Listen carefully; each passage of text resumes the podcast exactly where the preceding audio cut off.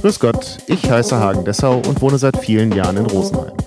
Ich finde, im Rosenheimer Land und im Chiemgau wohnen viele interessante Menschen, die interessante Geschichten zu erzählen haben. Und das machen sie in meinem Podcast. Hallo Welt hier Rosenheim. Heute zu Gast der Bücher Johann. Dann heiße ich dich ganz herzlich willkommen zur echt ersten Folge des Podcasts Hallo Welt hier Rosenheim. Herzlich willkommen, Johann Struck. Hallo Hagen. Ähm, es soll tatsächlich Menschen geben, die dich noch nicht kennen. Vielleicht kannst du kurz erklären, was du beruflich machst. Ich bin Fahrradkurier und Buchhändler, wobei mittlerweile ein Fokus auf dem Fahrrad, äh, auf dem Buchhandel liegt. Und mittlerweile haben wir, ich denke, wenn es ausgestrahlt wird, haben wir zwei Buchläden, nämlich einen in Rosenheim und einen in Neubeuern. Und die heißen beide Bücher Johann. Aber das ist ja einigermaßen ungewöhnlich, dass also in Zeiten, wo es einen Webshop nach dem anderen gibt, ähm, auf einmal wieder ein stationärer Laden eröffnet wird und auch sogar noch ein weiterer, ein paar ähm, Kilometer außerhalb von Rosenheim. Ja, Webshop ist ein gutes Thema. Damit ging alles los. Ich habe ähm, einen Fahrradkurier gehabt. Den habe ich bis heute. Nur lief er extrem schlecht. Ich habe einfach keine Aufträge gekriegt, egal was ich gemacht habe.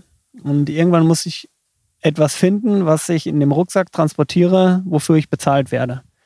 Und das war eben die Geburt oder ja die Idee, den Online-Shop für Bücher zu gründen. Den gibt es bis heute. Bis heute kann man bei mir online Bücher bestellen, die ich mit dem Fahrrad kostenlos ausfahre. Und als ich das Ganze vor fünf Jahren gegründet habe, gab es wirklich nur den Online-Shop. Ich hatte einen Schreibtisch gemietet und ein Fahrrad mit Rucksack. Und dann hast du auf der Kaiserstraße einen Pop-up-Store mal aufgemacht ähm, zur Weihnachtszeit. Das war eigentlich mehr so ein Gag, oder?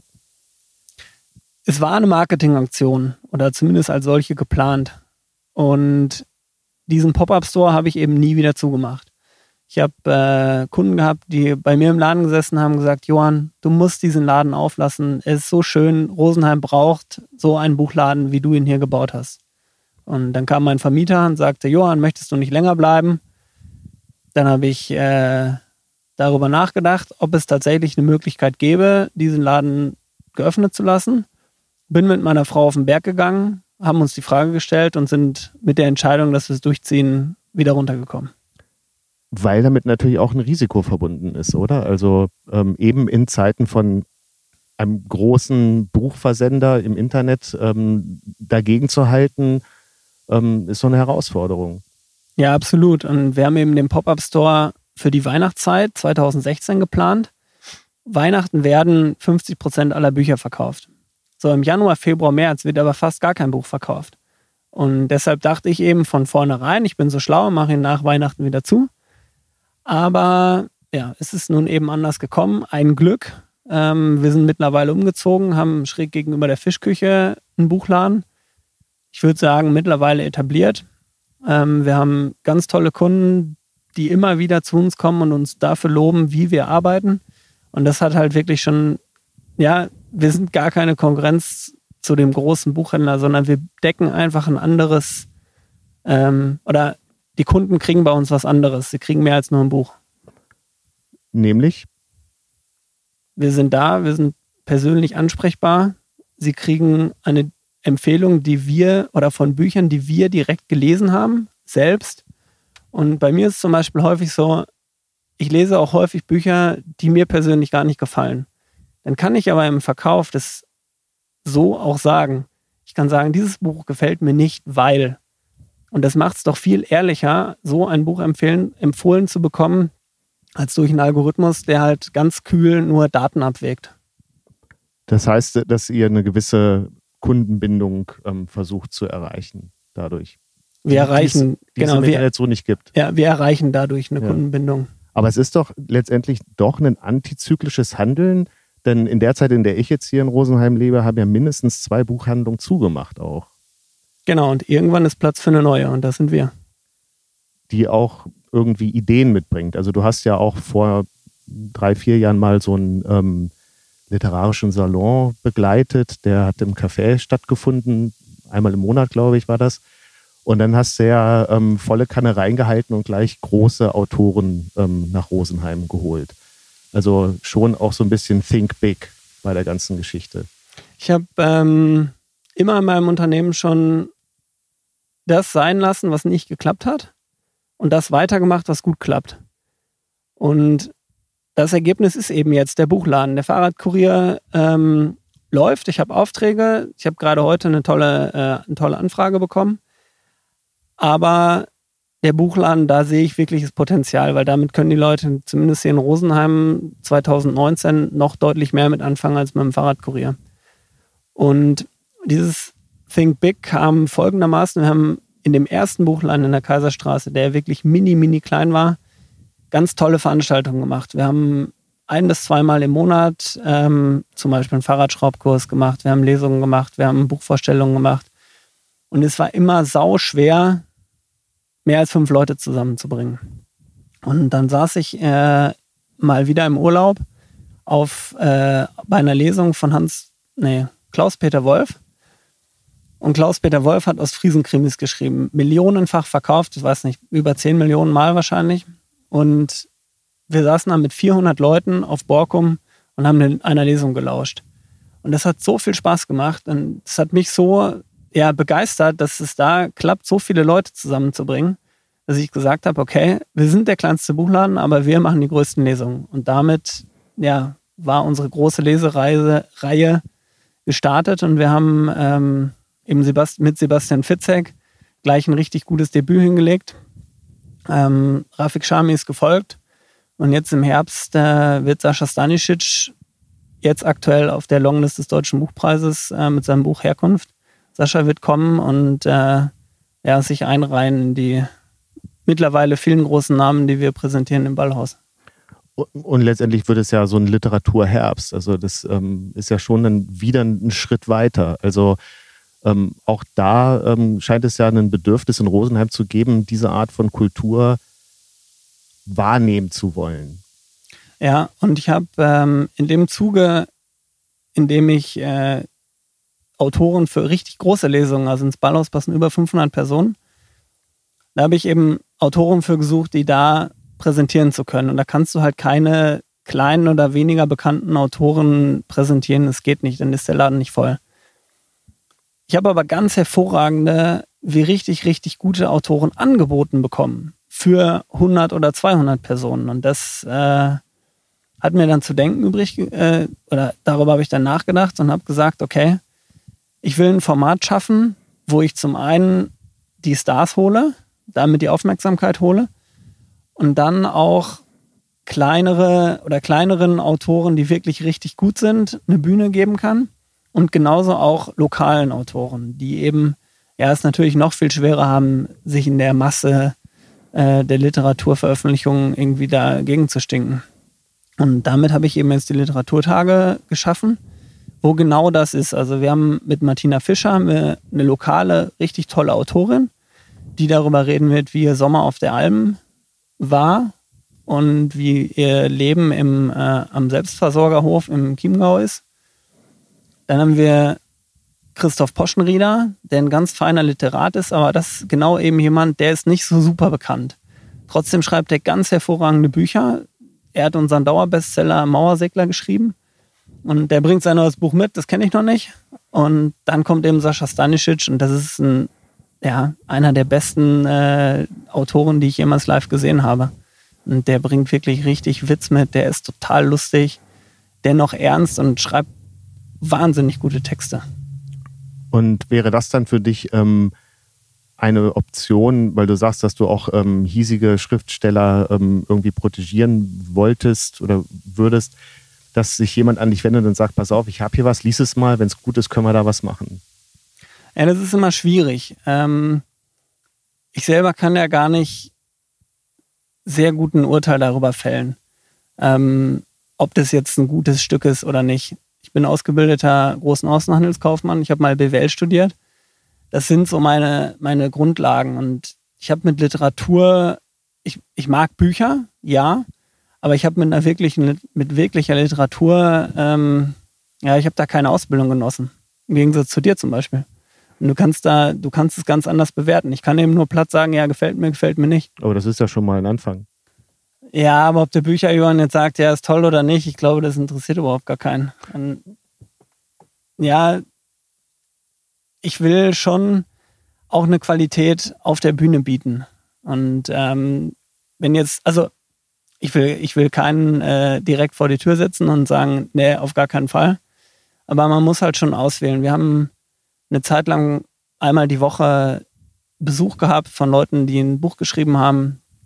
Und die Qualität von selbstveröffentlichten Büchern ist nicht immer herausragend. Okay. Du hast ja vorhin gesagt, du ähm, hast als Kurier angefangen in Rosenheim und das, ähm, da hat sich erstmal niemand gefunden, der was transportiert haben will. Hat sich das mittlerweile geändert? Transportierst du auch wieder Dinge, ja, also die nicht hat, Bücher sind? Ja, genau, es hat sich geändert. Ähm, wir fahren regelmäßig Post für die Unternehmen. Das ist eigentlich unser Hauptauftrag Auftrag, äh, für den Fahrradkurier neben den Büchern. Wir leeren morgens das Postfach für das Unternehmen, bringen denen die Post und nachmittags holen wir die Ausgangspost und holen, bringen sie zum Postamt. Und ähm, wenn das Herbstfest ist, dann transportiert ihr auch mit einer Rikscha ähm, Wiesenbesucher. Das habe ich tatsächlich gemacht, fünf Jahre lang, jedes Herbstfest, Ja. fast jede Nacht. Und dieses Jahr ist das erste Herbstfest ohne den Rikscha, Rikscha Johann. Weil? Weil wir in Neubeuern einen Laden eröffnen und im Endeffekt ist Schlüsselübergabe am ersten Wiesensamstag. Ja. Dann ist halt klar, dass da die Prioritäten etwas anders liegen dieses Jahr. Ja, also ähm, das ist etwas, was ich tatsächlich ja, schwer verstehe. Wie, wie kann man ein Fahrradtaxi oder eine Rikscha fahren wollen? Also ich habe immer die Fantasie, ähm, da sitzen dann hinten immer nur die ganzen Betrunkenen drin, die sich über einen lustig machen. Ja, stimmt aber nicht. Also es schlagen zwei Herzen in, meiner Brust beim Rikscha-Fahren. Das eine ist natürlich Geld verdienen. Im Sommer ist, äh, ist es im Buchhandel Mau und das ist spannend, auch äh, beim Herbstfest nochmal ein bisschen Geschäft zu machen. Aber wenn nur das Geld wäre, ähm, dann würde man zwölf Stunden auf dem Fahrrad einfach nicht schaffen, nachts. Ähm, meine Motivation ist es einfach, Leute heile nach Hause zu bringen. Ja. Und äh, am, ja, am leichtesten, oder was heißt am leichtesten? Ganz häufig habe ich äh, Abende, wo es regnet, wo es richtig stark regnet und die Leute einfach überhaupt nicht vorbereitet sind, haben keine Regenjacke an, haben keinen Regenschirm dabei und ich kann sie halt trocken und sicher nach Hause bringen. Das ist auch genauso meine Motivation, ähm, ei- eigentlich viel mehr als irgendwelche Besoffenen durch die Gänge zu fahren. Und auch da ist es so, der Rikscha-Fahrer hat an sich erstmal ein höheres Standing als ein Taxifahrer, da bin ich mir ganz sicher. Der Taxifahrer drückt einfach auf den Pin und gibt Gas. Und der Rikscha-Fahrer ist halt derjenige, der den Fahrgast mit eigener Muskelkraft vorwärts bringt. Und das wissen wirklich viele Leute zu respektieren. Und ich habe äußerst selten, dass in den fünf Jahren einer ist mal stiften gegangen letztes Jahr, der hat mich nicht bezahlt. Alle anderen haben mich bezahlt. Einer ging mir mal ein bisschen auf den Sender äh, während der Fahrt, aber das ist wirklich äußerst ungewöhnlich. Okay. Also Und ich meine, wie bist du, wenn du betrunken bist? Ich bin wehleidig und äh, will nach Hause. Ja, genau, und das sind halt alle anderen auch. Ja, okay, aber ich würde wahrscheinlich dann gleich ähm, noch 100 Euro Trinkgeld hinterher schieben, wenn ich dann nicht mehr so drauf achte. Ja, das merke ich mir. Aber ähm, ist es dann auch so, dass man zu Leuten sagt, so, nee, ähm, dich fahre ich nicht? Ich habe einen bestimmten Kandidaten, den fahre ich tatsächlich nicht mehr. Ähm, der hat sich nicht, von, nicht gut verhalten in der Rikscha. Der ging mir auf die Nerven, hat Leute angepöbelt, die dann nebenher gelaufen sind. Und den erkenne ich immer wieder. Ich weiß, wo der hin will. Ich erkenne ihn immer wieder und ich nehme ihn einfach nicht mit. Okay. Ähm, du hast eben schon gesagt, ihr macht einen Buchladen in Neubeuern jetzt auf. Ähm, ist das also ähm, auch ein kalkuliertes Risiko oder ist das sowas, wo du sagst, das mache ich jetzt einfach? Da habe ich Bock drauf. Ja, ist so ein bisschen beides. Ähm, mit ziemlicher Sicherheit wäre er geschlossen worden, wenn ich ihn nicht übernommen hätte. Und meine Motivation ist es schon, ich habe einen Buchladen, der funktioniert in Rosenheim mit dem Konzept. Warum soll das nicht woanders auch funktionieren? Und irgendwie ist es schade, dieses Buchhandelssterben oder Buchladensterben dem etwas entgegenzuwirken, ja, wenn ich da die Möglichkeit habe, will ich das schon tun. In dem Fall habe ich ganz konkret die Möglichkeit, indem ich eben den Buchladen übernehme. Meine Vorgängerin hat äh, eine schwere Krankheit und muss sich einfach zurückziehen, schafft es nicht mehr. Und da habe ich gesagt, okay, wir probieren das jetzt einmal. Natürlich ist da ein geschäftliches Risiko hinter, aber ja, ich bin Unternehmer. Also wenn ein Unternehmer kein geschäftliches Risiko eingehen kann, dann muss er sich vielleicht einen anderen Job suchen. Okay. Braucht es deiner Meinung nach ähm, mehr Risikobereitschaft In, im Handel oder auch im Handel oder vor allem im Handel? Ja, die Frage ist ja, wie groß ist das Risiko überhaupt? Ich übernehme einen Buchladen, der gut eingeführt ist, habe gute Ideen, äh, es zu verbessern ich weiß nicht, wie groß das Risiko wirklich ist. Ähm, alle Leute haben immer so in meinem Lebensweg gesagt, ja, und boah, und so viel Mut und Mensch. Für mich ist das gar nicht besonders mutig. Für mich ist es einfach, ja, nur vielleicht sogar am Ende eine schlaue geschäftliche Entscheidung. Und wenn ich damit auf die Klappe falle, muss ich halt abwägen, was es mich kostet und ob ich es mir leisten kann. Und wenn du sagst, ist es kalkulierbar einigermaßen, dann probierst du es mal aus. Ich habe immer bisher Sachen genau so ausprobiert und am Ende geguckt, ob ich damit Geld verdienen kann. Mein Steuerberater findet das immer irgendwie ein bisschen abwegig, aber ja, der muss halt auch ständig mit zahlen und ich kann das machen, was mir Spaß macht. Ja. Aber ähm, braucht es, also du sagst ja, du hast ein Risiko, aber das heißt ja immer auch, dass man scheitern könnte. Ja, also wie immer das Scheitern auch aussehen ja. mag. Ne? Ähm, ich, nach wie vor, ich glaube immer noch, dass das ungewöhnlich ist. Also, dass man in eine Stadt geht, aus der man nicht kommt und einen Fahrradkurier auf den Weg bringt mit Buchläden, die an anderer Stelle zumachen und so weiter. Ähm, braucht es neben einer Risikobereitschaft auch ähm, eine äh, Kultur des Scheiterns oder ähm, des Fehlermachen dürfens? Ja, braucht es auf jeden Fall. Ähm, ich kenne im Umfeld von mir sind ein paar Leute, die sind ja, von außen erstmal gescheitert, weil das Geschäftsmodell nicht funktioniert hat, weil was auch immer passiert ist mit dem Unternehmen. Für mich hat sich ja an der Person nichts geändert. Also von außen ist er gescheitert und trotzdem ist es für mich die gleiche Person. Man kann sogar sagen, er, hat, er ist daran gewachsen, weil er eben ja, einen Erfahrungspunkt mehr hat. Und mir ist es immer wichtig zu lernen. Ich habe mein ganzes Leben lang gelernt. Ich habe studiert und danach habe ich dennoch nicht aufgehört zu lernen. Und das ist halt das Wichtige. Wenn ich den gleichen Fehler wieder mache, ja, dann sollte ich vielleicht äh, nochmal darüber nachdenken. Aber normalerweise lernt man ja aus dem Scheitern. Man lernt aus seinen Fehlern. Zumindest sollte man das tun. Und äh, mir wird immer gesagt, in, oder man sagt immer, in Amerika ist es ganz normal, ein, zwei, drei Insolvenzen und dann geht es erst richtig los keine Ahnung, das kann ich für mich jetzt nicht bestätigen. Ähm, aber zum Beispiel das mit dem Fahrradkurier, eigentlich war der gescheitert. Eigentlich war der echt am Ende. Und dennoch habe ich einfach durch, ich habe nicht aufgegeben, ich habe einen anderen Weg gesucht und dann habe ich es eben doch geschafft, mit dem Fahrradfahren mein Geld zu verdienen. Weil du dran geblieben bist und aus deinen Fehlern gelernt hast, quasi. Ja. Ja. Und das ist ja eben auch das Interessante. Ähm, du kommst ja eben aus Norddeutschland, ähm, hast in Westdeutschland gelebt und bis jetzt in Rosenheim Buchhändler und äh, Fahrradkurier. Warum Rosenheim? Wir haben, also meine Frau und ich haben Urlaub gemacht in Oberstdorf und wollten gerne in den Bergen wohnen. Wir haben damals in Dortmund gewohnt und haben gesagt, okay, lass uns doch mal eine Stadt aussuchen, die in den Bergen oder in der Nähe der Berge ist, wo wir gerne wohnen möchten. Und dann haben wir die Landkarte ausgebreitet, haben geschaut, welche Stadt ist nicht zu klein, aber auch nicht zu groß. Und wenn man ehrlich ist, fällt einem da tatsächlich nur Rosenheim auf. Und das ist nämlich die größte kleine Stadt in der Nähe der Berge in Deutschland. Dann haben wir gesagt, okay, Rosenheim. Ja. Und wie lange ist das jetzt her? Äh, wenn ich das genau wüsste. Ich würde mal schätzen, zehn Jahre ungefähr. Okay. Und ähm, schon mal bereut, die Entscheidung nach Rosenheim gezogen zu sein? Immer wieder kurz angezweifelt, aber bereut nie. Weil? Ja, das ist das Thema, wo, in, was in dem Fragebogen stand, worüber ich nicht sprechen möchte. Äh, Fahrradverkehr in Rosenheim okay, ist halt das Stichwort. Ja. Ja, das Äh, wollte ich tatsächlich auch komplett ausklammern. Ja, machen wir auch. Ist heute überhaupt kein Thema. Aber ähm, neben der ähm, Bergnähe, was ist noch, ähm, was findest du an Rosenheim noch ähm, sehr schön?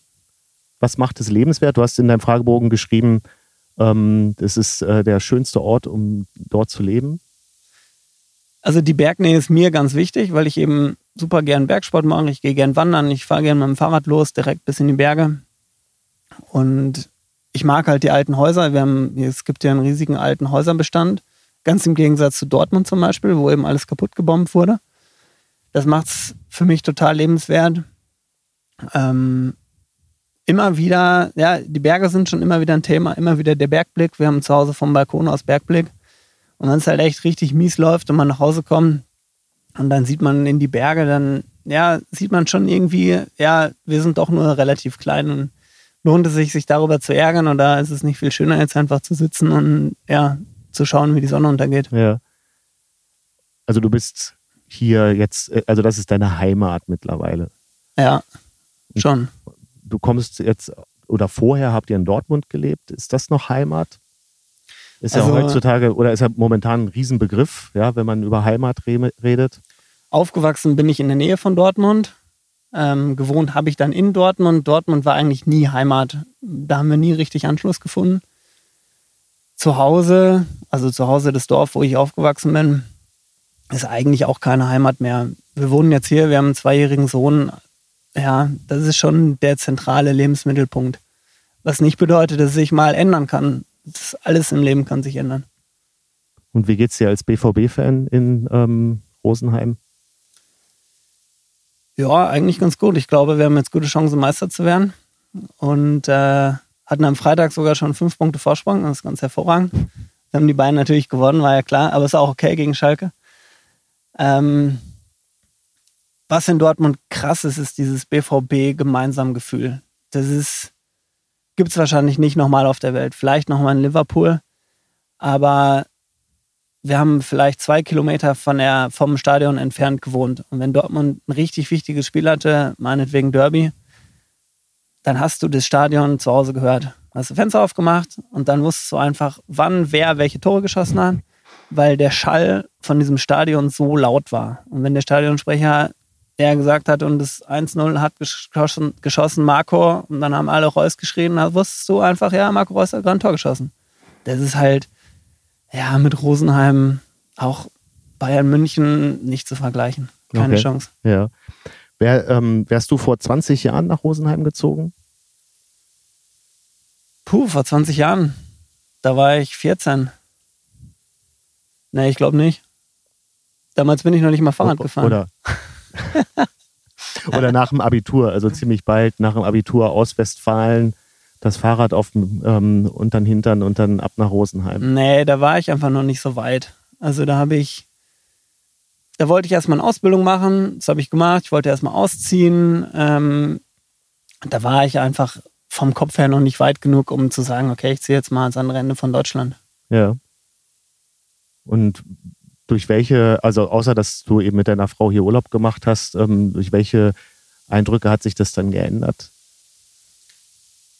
Ja, ich meine, man, man führt sein Leben und dadurch lernt man halt immer wieder neu hinzu. Ich habe äh, in Dortmund eine Firma oder in der Nähe von Dortmund eine Firma gegründet. Die habe ich verkauft. Um mich herum sind alle Leute, alle Freunde, alle Bekannten irgendwo gewesen. Meine Frau war in Barcelona, meine Schwester war in Australien, der eine war hier, der andere war da. Und ich war der Einzige, der immer irgendwie fest zu Hause war. Ich habe Radsport betrieben, ich habe studiert neben, dem, neben der Ausbildung, habe eine Firma gegründet. Und irgendwann kam halt so der Gedanke, ja, ich hätte auch Bock, nochmal was anderes zu machen. Dann haben wir eben gesagt, okay, wir verkaufen die Firma, wir reisen durch Europa und schauen mal, ja, was so passiert. Schon mit dem Ziel Rosenheim, weil kleine Stadt in der Nähe der Berge. Ähm, hat sich dann auch bestätigt. Aber ja, das, also mit 18, 19 wäre ich einfach gedanklich noch nicht so weit gewesen. Ja. Aber du hast dann ja quasi das Herz in beide Hände genommen. Das ist ja auch, was du im Fragebogen ähm, geschrieben hast. Also, dass man ruhig mal ähm, aus seiner Komfortzone raus sollte, um Ja. die Dinge anders zu sehen. Ja, genau. Also ich bin so viel gereist oder als wir eben in Europa unterwegs waren, da sind wir so viel gereist und haben jede Nacht woanders geschlafen, haben angeklingelt, gefragt, ob wir im Garten zelten können. Und ja, so lernt man halt wirklich die Leute kennen. Und äh, ich habe diese, diese Art zu reisen, habe ich schon vor vielen Jahren erfunden. Sogar noch bevor ich meine Ausbildung gemacht habe. Aber dennoch, ja, damals war das Leben einfach noch eher kleiner. Also da war noch nicht klar, dass ich irgendwo weit wegziehen will. Das war nicht vorstellbar. Ja. Aber wäre das schon etwas, was du auch, ähm, du hast von deinem Sohn gesprochen, was du an deinen Sohn rantragen würdest, ey, wie wär's? Jetzt hast du dein Abi gemacht, jetzt sieh mal zu, dass du ähm, dir Rosenheim mit dem Rücken anschaust. Ja, Rosen, also das soll er selbst entscheiden für sich, wie er das äh, gerne macht. Und ich habe die Möglichkeit, das vorzuleben. Das mache ich auch. Und äh, alles weitere muss er entscheiden. Also ich werde ihm da niemals die Pistole auf die Brust setzen und sagen, so, geh jetzt raus. Okay. So von dem, was du erzählst, wie, wie du den Tag ähm, bearbeitest oder erarbeitest und auch deine, deine Lieblingshits mit äh, Iron Maiden, ACDC ist schon immer so die Überschrift Vollgas, habe ich das Gefühl. Und dann habe ich mir überlegt, ich habe ein kleines Geschenk für dich. Und ich habe mir gedacht, vielleicht brauchst du auch mal eine kleine Entspannung. Das ist eine ähm, äh, Entspannungs-CD, ähm, zu der du meditieren kannst. Und ähm, ist auch sehr verheißungsvoll. Also ähm, Beyond the Horizon zum Beispiel oder Energy of the Universe ähm, kann man sich dann da ähm, mit auseinandersetzen. Ja, vielen Dank. Sowas habe ich tatsächlich noch nicht. Wie entspannst du? Also du scheinst ja auch, also du musst ja wahrscheinlich auch wahnsinnig viel arbeiten. Ähm, ja, also ich habe tatsächlich mal regelmäßig meditiert. Wirklich, also zwei, dreimal die Woche. Ohne Musik, ohne alles, komplett in der Stille. Aber es hat sich nicht durchgesetzt irgendwie. Ich habe es dann irgendwann wieder schleifen lassen, dann habe ich es wieder neu gemacht. Ähm, dennoch Dankeschön für die CD. Ich werde sie sicherlich mal auflegen in einer ruhigen Minute. Auch die gibt es natürlich. Ähm, wie entspanne ich, wenn ich eine lockere Runde auf dem Fahrrad mache? An einem schönen, an einem schönen Abend, wo es irgendwie, wenn es stressig war und ich abends einfach eine Stunde locker Fahrrad fahren kann, da kann ich total gut entspannen. Ich muss nicht immer Vollgas Fahrrad fahren. Auch wenn das mal alle denken, so der Fahrradkurier, ja, der ist, steht immer voll unter Strom. Ist gar nicht unbedingt nötig. Wenn ich mit meiner Familie in die Berge gehe, auch da kann ich ja ganz hervorragend entspannen. Okay, und das wird dann auch regelmäßig, also das, was ihr ursprünglich ähm, als Überschrift hattet, ähm, Wohnen bei den Bergen, das wird auch immer noch äh, so umgesetzt, dass ihr das regelmäßig nutzt auch. ja, man verliert es immer wieder aus den Augen und das ist eigentlich schade. Ähm, die Leidenschaft, auch die Leidenschaft, Fahrrad, Rennrad zu fahren aus Spaß, ist immer wieder mal ins Hintertreffen geraten.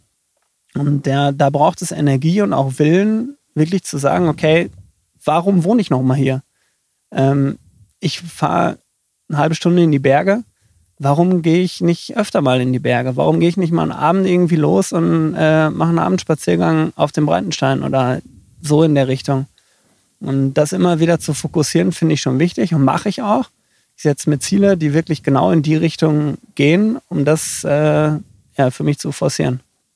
Also, dass man sich an, ähm, zum Glück zwingt. Also, dass man eben nicht zu Hause auf der Couch liegt weil es bequem ist, sondern dass man sagt, ich mache das jetzt und dann merkt man danach, hey, das war total super.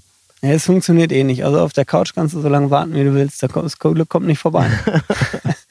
also ich bin schon jemand, der es in die Hand nimmt, auf jeden Fall. Ja. Ähm, das ist ein Stichwort. Ähm, ich möchte noch mal einen Punkt ansprechen. Ich habe mal erlebt, ähm, wie du mit einem, also du hast einen Angestellten gehabt, einen Schüler, und der ist für dich gefahren und da hat der Vater dich angerufen und hat ähm, dir gesagt, dass er seinem Sohn verboten hat, ähm, weiter für dich zu fahren. Und äh, bis heute bin ich total beeindruckt, wie du mit diesem Mann gesprochen hast. Also, dass du ähm, ihm gesagt hast, naja, wenn er weiß, was für seinen Sohn das Richtige ist, dann ist das ja wunderbar. Ja. ja. Ähm, aber äh, da geht es ja auch darum, dass der Vater dem Sohn quasi das Glück, weil du da gerade darüber gesprochen hast, ja. also ähm, weiß, wo das Glück für den Jungen liegt. Und du sagst, das muss jeder selber, muss jeder selber für sich finden. Also auch eben die Frage, was würdest du deinem Sohn mitgeben aus dem, was du heute erlebst? Ja, genau wieder, wie ich gerade gesagt habe. Also ich würde ihn halt, also es passt auch wieder eigentlich ganz gut dazu, ich würde ihn nicht verpflichten, dass er Rosenheim den Rücken kehren muss, um sein Glück zu finden. Ähm, ich glaube, dass er, er selber bleiben muss, um sein Glück zu finden und sich nicht verbiegen sollte für andere, für was auch immer, für, für etwas, was augenscheinlich vielleicht ganz toll wäre, ganz viel Geld oder ein tolles Auto oder was auch immer, sondern ich glaube, dass äh, es wichtiger ist zu überlegen, was macht mich wirklich glücklich, wo finde ich Zufriedenheit, wo kann ich am Ende des Tages sagen, hey, das war richtig, richtig cool, das hat mir Spaß gemacht. Und die Fragen habe ich mir halt auch immer wieder gestellt und stelle mir sie mir immer wieder. Und ja, da findet man, glaube ich, auch Glück. Wenn man schaut, wo verrate ich mich nicht? Wer bin ich überhaupt? Ja. Und ähm, wenn du dich das fragst, was macht Johann Struck mit 60? Ähm, ich hoffe, dass er weiter Unternehmen gründet, dass er weiter Unternehmer ist, nicht mehr operativ in seinem Geschäft arbeitet, sondern das schaffe ich ja heute schon zu einem relativ, ähm, zu einem relativ hohen Anteil, einfach das macht, was ihm Spaß macht. Mir macht es Spaß, neue Sachen zu entwickeln, neue Sachen zu entdecken. Äh, sei es eine neue Firma, in, eine, in der Firma eine neue Geschäftsidee umzusetzen. Das ist das, was mir Spaß macht. Das will ich auch mit 60 noch machen und das, warum soll ich das nicht mit 80 auch noch machen? Ja. Und es muss nicht ausschließlich ähm, beruflich sein, es kann auch privat, also privat oder sportlich. Ich bin total sportlich, probiere immer wieder gerne Sportarten aus äh, die ich niemals in Perfektion machen werde. Aber ja, einfach mal was Neues ausprobieren. Einfach mal irgendwie aus der Komfortzone herausgehen. Das will ich schon auch mit 60 machen. Ja. Sonst ähm, setzt man Moos an. Ja, das könnte passieren. Dann bedanke ich mich ganz herzlich für das Gespräch, Johann. Ich bedanke mich bei dir. Und dann bis zum nächsten Mal. Vielen Dank. Ja, danke schön, Hagen.